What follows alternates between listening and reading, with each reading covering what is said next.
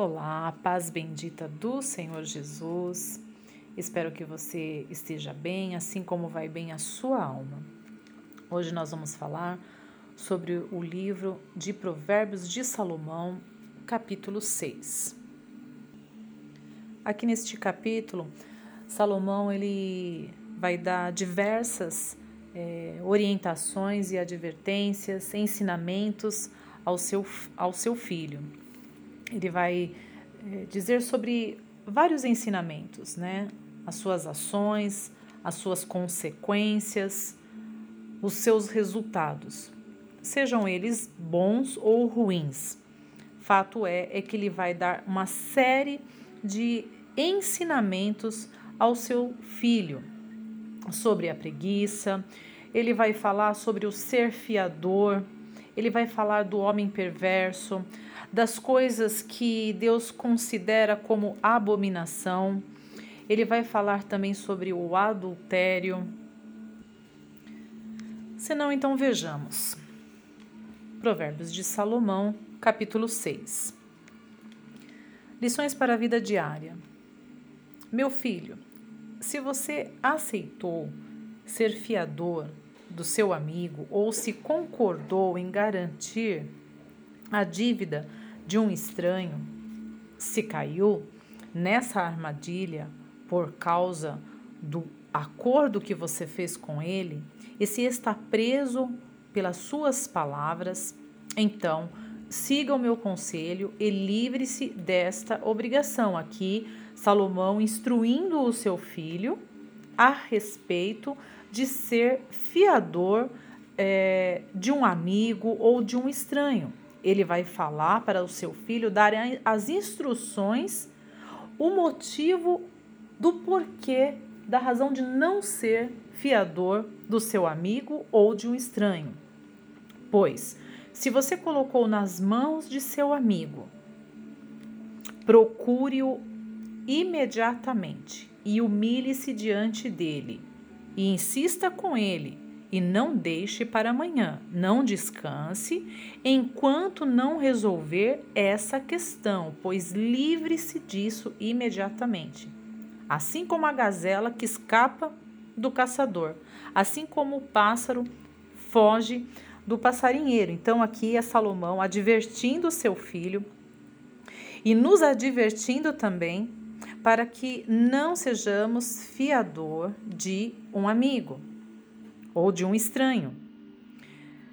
Que isso significa ter a, a responsabilidade né, de assumir a dívida de alguém. E nesse caso, se neste caso, em você sendo fiador do seu amigo ou de uma outra pessoa, essa pessoa não vier a honrar com seus compromissos, a dívida deste vai recair sobre você. Então, a ação é qual? É ser fiador. A consequência disso é qual? Traz o quê? Traz a pobreza. Por quê? Se você assumir esta responsabilidade e se tal amigo não honrar com seus compromissos, esses compromissos recaem sobre você. E isso vai te levar à pobreza, à escassez e até a inimizades. Porque quando você disser ao seu amigo que você não quer mais honrar com este compromisso que você fez devido à falta de obrigação dele, isso vai gerar discórdias e inimizade. Então, a consequência é a escassez, a pobreza, a inimizade. No entanto, isso não significa que nós não devemos né, recusar a ajuda a quem estiver é, necessitado. Ao contrário, né? as Escrituras nos diz para nós socorrermos aos pobres, inclusive não emprestar, mas dar. Né? Quem, quem dá e quem doa ao pobre, né? a recompensa com certeza vem da parte de Deus. Então Salomão ele prossegue com as suas várias instruções Agora do versículo do versículo 6 até o versículo 11, ele vai falar é, das ações e das consequências da preguiça, da indolência, né, da inércia e da apatia. O que que essa atitude, qual é a causa que ela, a ação, a reação, a consequência que ela vai gerar? Verso 6. Aprenda com a formiga, preguiçoso. Observe como ela age e seja sábio.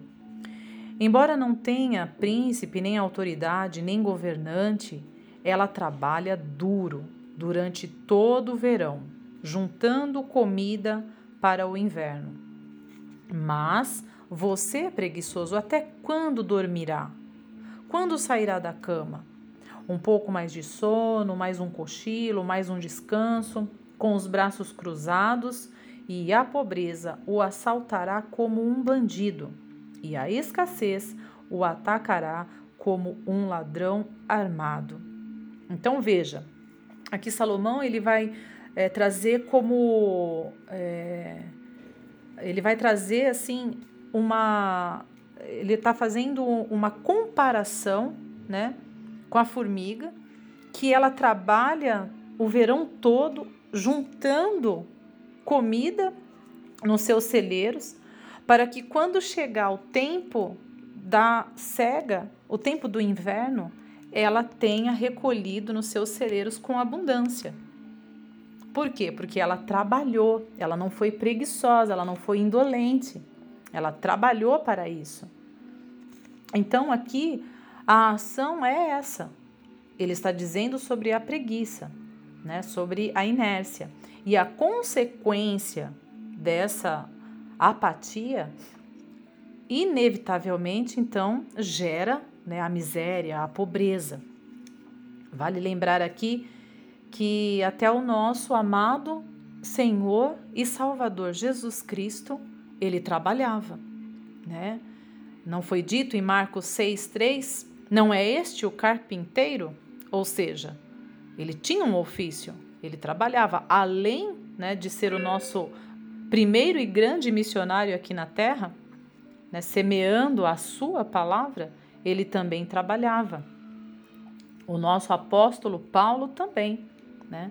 Ele vai relatar, né, na segunda na sua segunda epístola aos Tessalonicenses, capítulo 3, do verso 8 ao 10, ele vai dizer que ele não foi pesado a ninguém.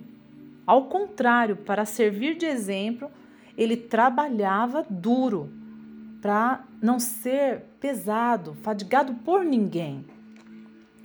Então, veja, é um exemplo né, que ele nos dá, que aqui a palavra de Deus está nos dando que realmente é, Deus ele, ele não tem compromisso com aquele que é desocupado ou que não honra com as suas obrigações, com seus compromissos.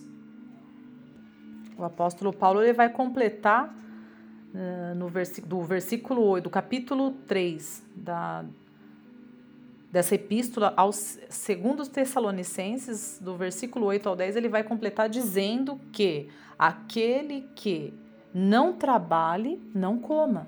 Né? Então, é uma advertência para que nós é, tenhamos que ter o nosso trabalho, né? E isso é uma bênção do Senhor. Nós termos a saúde para nós podermos trabalhar para adquirir é, o necessário para a nossa sobrevivência. E ele vai prosseguir do verso 12 ao 15, ele vai prosseguir nas suas instruções dizendo sobre o homem perverso. Como são os desprezíveis? Olha, então aqui ele, ele vai dar alguns adjetivos para esse homem perverso. Então ele é desprezível. Como são os desprezíveis e os perversos? Eles vivem mentindo, demonstram sua falsidade com um piscar de olho, com o movimento do seu pé ou por sinais com seus dedos. Seu coração é pervertido, pois trama todo tipo de maldade e andam sempre criando problemas. Por isso, olha aí a causa: serão destruídos de repente. Despedaçados num instante, sem que possam se recuperar. Olha, então veja, a ação é o que? É o homem perverso, desprezível, mentiroso, falso, pervertido. E qual é a consequência de ser um homem com tal atitudes tão ruins e tão abomináveis diante de Deus? A consequência é a destruição, porque também na, na epístola, na carta é, segundo ao Timóteo, do apóstolo Paulo, capítulo 3, versículo 13, vai falar que o homem mau, ruim, ele vive enganando e é enganado também. Então, prosseguindo. Sete coisas que Deus abomina. Aqui, o sábio Salomão, instruindo o seu filho, ele vai dizer as sete coisas, as sete coisas que Deus abomina que Deus rejeita. Então, a ação são atitudes, do versículo 16 ao versículo 19, são as atitudes contrárias à vontade de Deus. E as consequências dessas atitudes que são contrárias à vontade de Deus? As consequências é a rejeição de Deus, é a abominação dele. Então vejamos, há seis coisas que o Senhor odeia ou melhor, sete coisas que ele considera detestáveis. E ele vai relatar agora uma, sé uma série de itens aqui que vão descrever o que desagrada a Deus, as atitudes que o ser humano toma que aos olhos de Deus não são agradáveis. Então, nós temos que prestar bem atenção e fixar bem o nosso coração, a nossa mente e estar com os ouvidos atentos e com o coração receptivo para receber essa orientação, prestar atenção nela e fazer o contrário do que ela está falando aqui, no sentido de que isso abomina a Deus, de que isso desagrada a Deus e nós não queremos desagradar a Deus, nós queremos que Ele construa em nós um caráter reto, íntegro, realmente, para que possamos chegar à estatura de seres humanos perfeitos, segundo a imagem e semelhança daquele que nos criou. Então vejamos, quais são então aqui as, os itens né, que o sábio Salomão vai dizer ao seu filho que são coisas que Deus não tolera. Olhos arrogantes, ou seja, olhos altivos, soberbos, presunçosos. Quantas e inúmeras vezes a palavra de Deus vai nos dizer que Deus não tem parte com os arrogantes, com os altivos. Por quê? Porque a soberba precede a ruína. A língua mentirosa, ou seja, aquela que engana, a língua hipócrita, que ela diz uma coisa, mas ela faz outra. Mãos que matam inocente, mãos que derramam sangue inocente. E quantas mãos, desde que o mundo foi criado, quantas mãos mataram? Quantos a terra, ela clama por justiça, pelo sangue derramado dos inocentes. Outro item, coração que trama a maldade.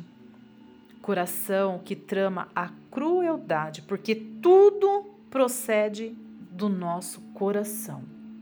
A boca fala daquilo que está cheio o nosso coração.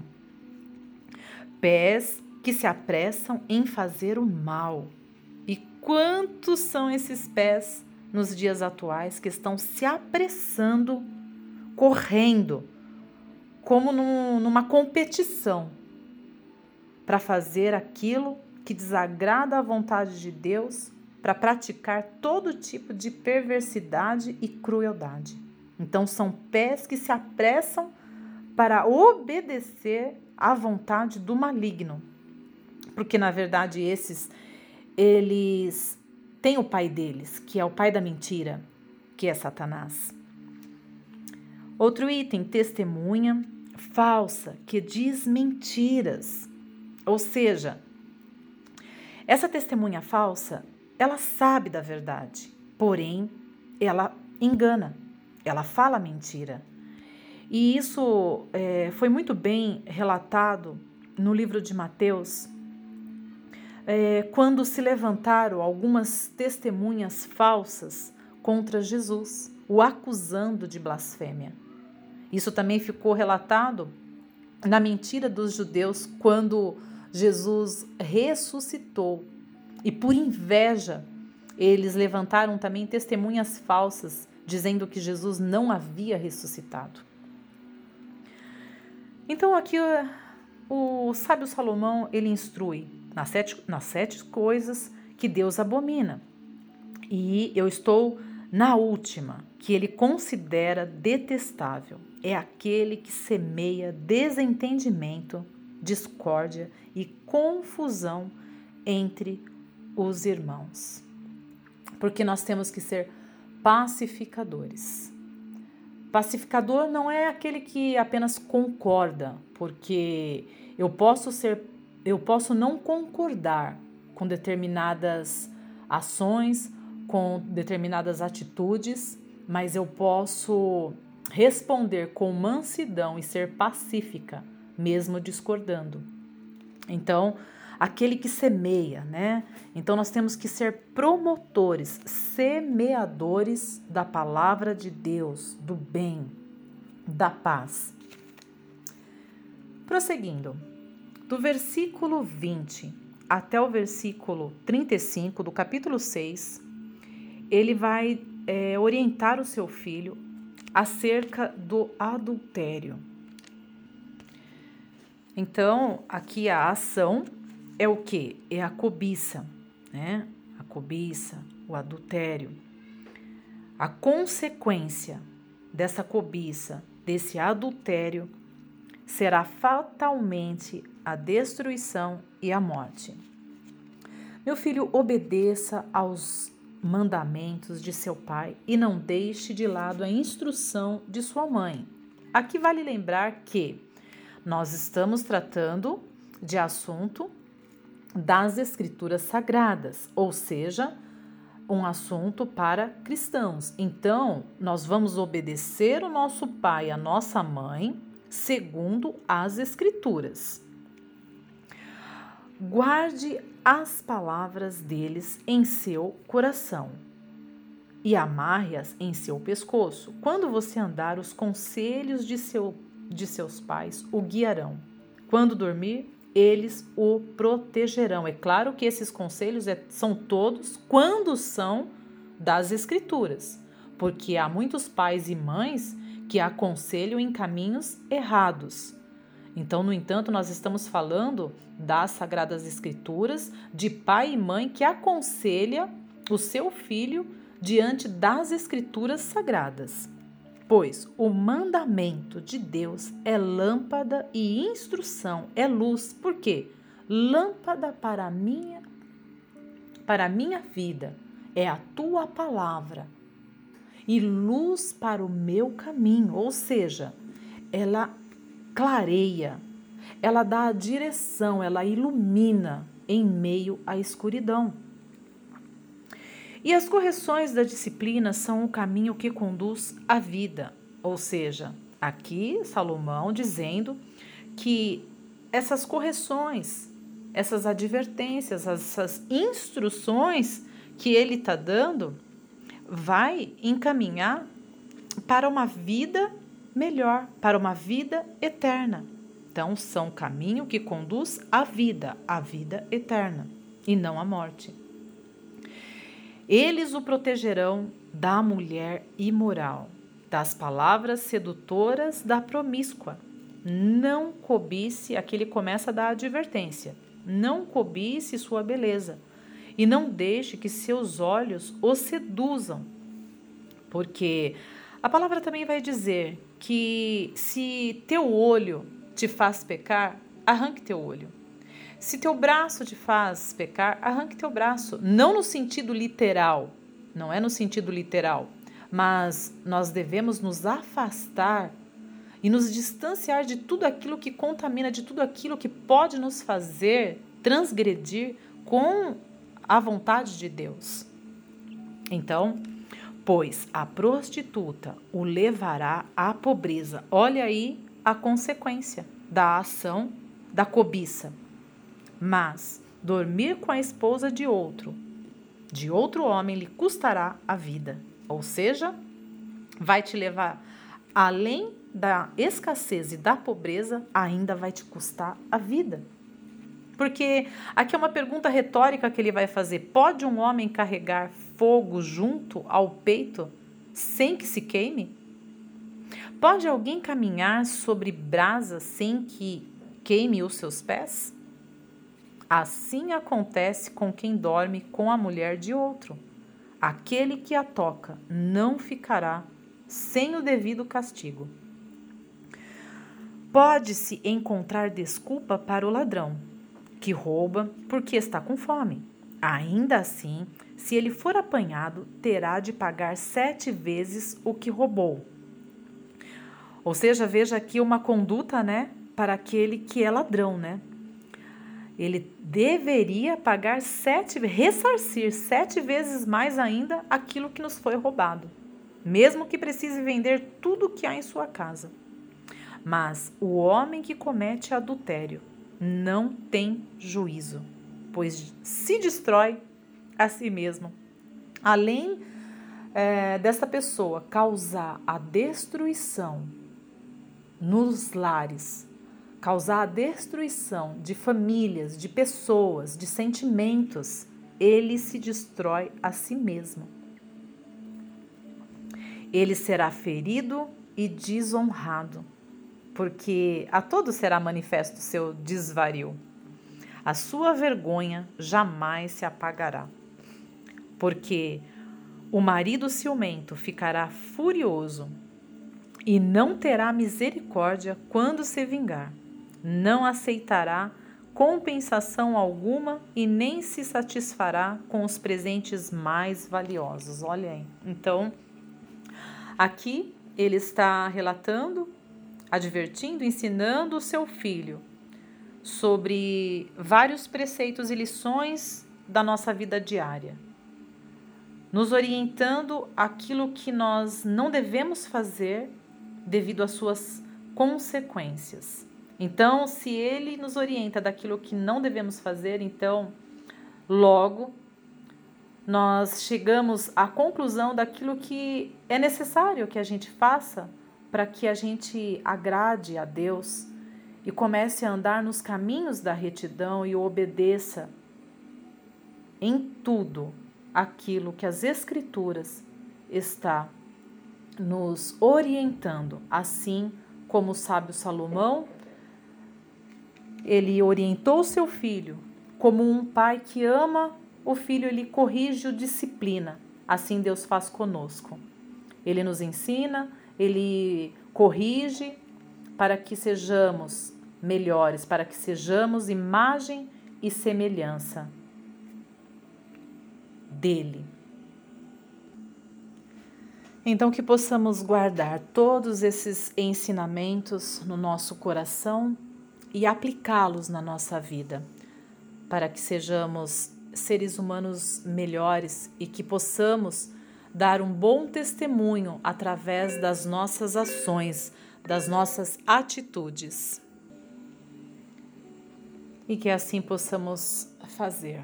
Eu quero deixar sobre a sua vida a bênção sacerdotal de Deus. Que o Senhor te abençoe e te guarde. Que o Senhor faça resplandecer o seu rosto sobre ti e tenha misericórdia de ti. Que o Senhor sobre ti levante o seu rosto e te dê a paz. Fique na paz bendita do Senhor Jesus.